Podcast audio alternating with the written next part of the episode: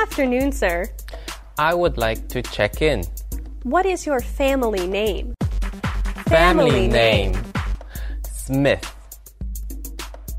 I found your reservation. Could you give me your passport, please? Reservation. Passport. Sure.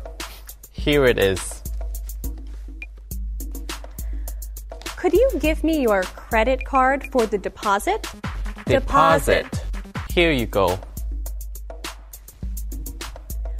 Please sign on the dotted line.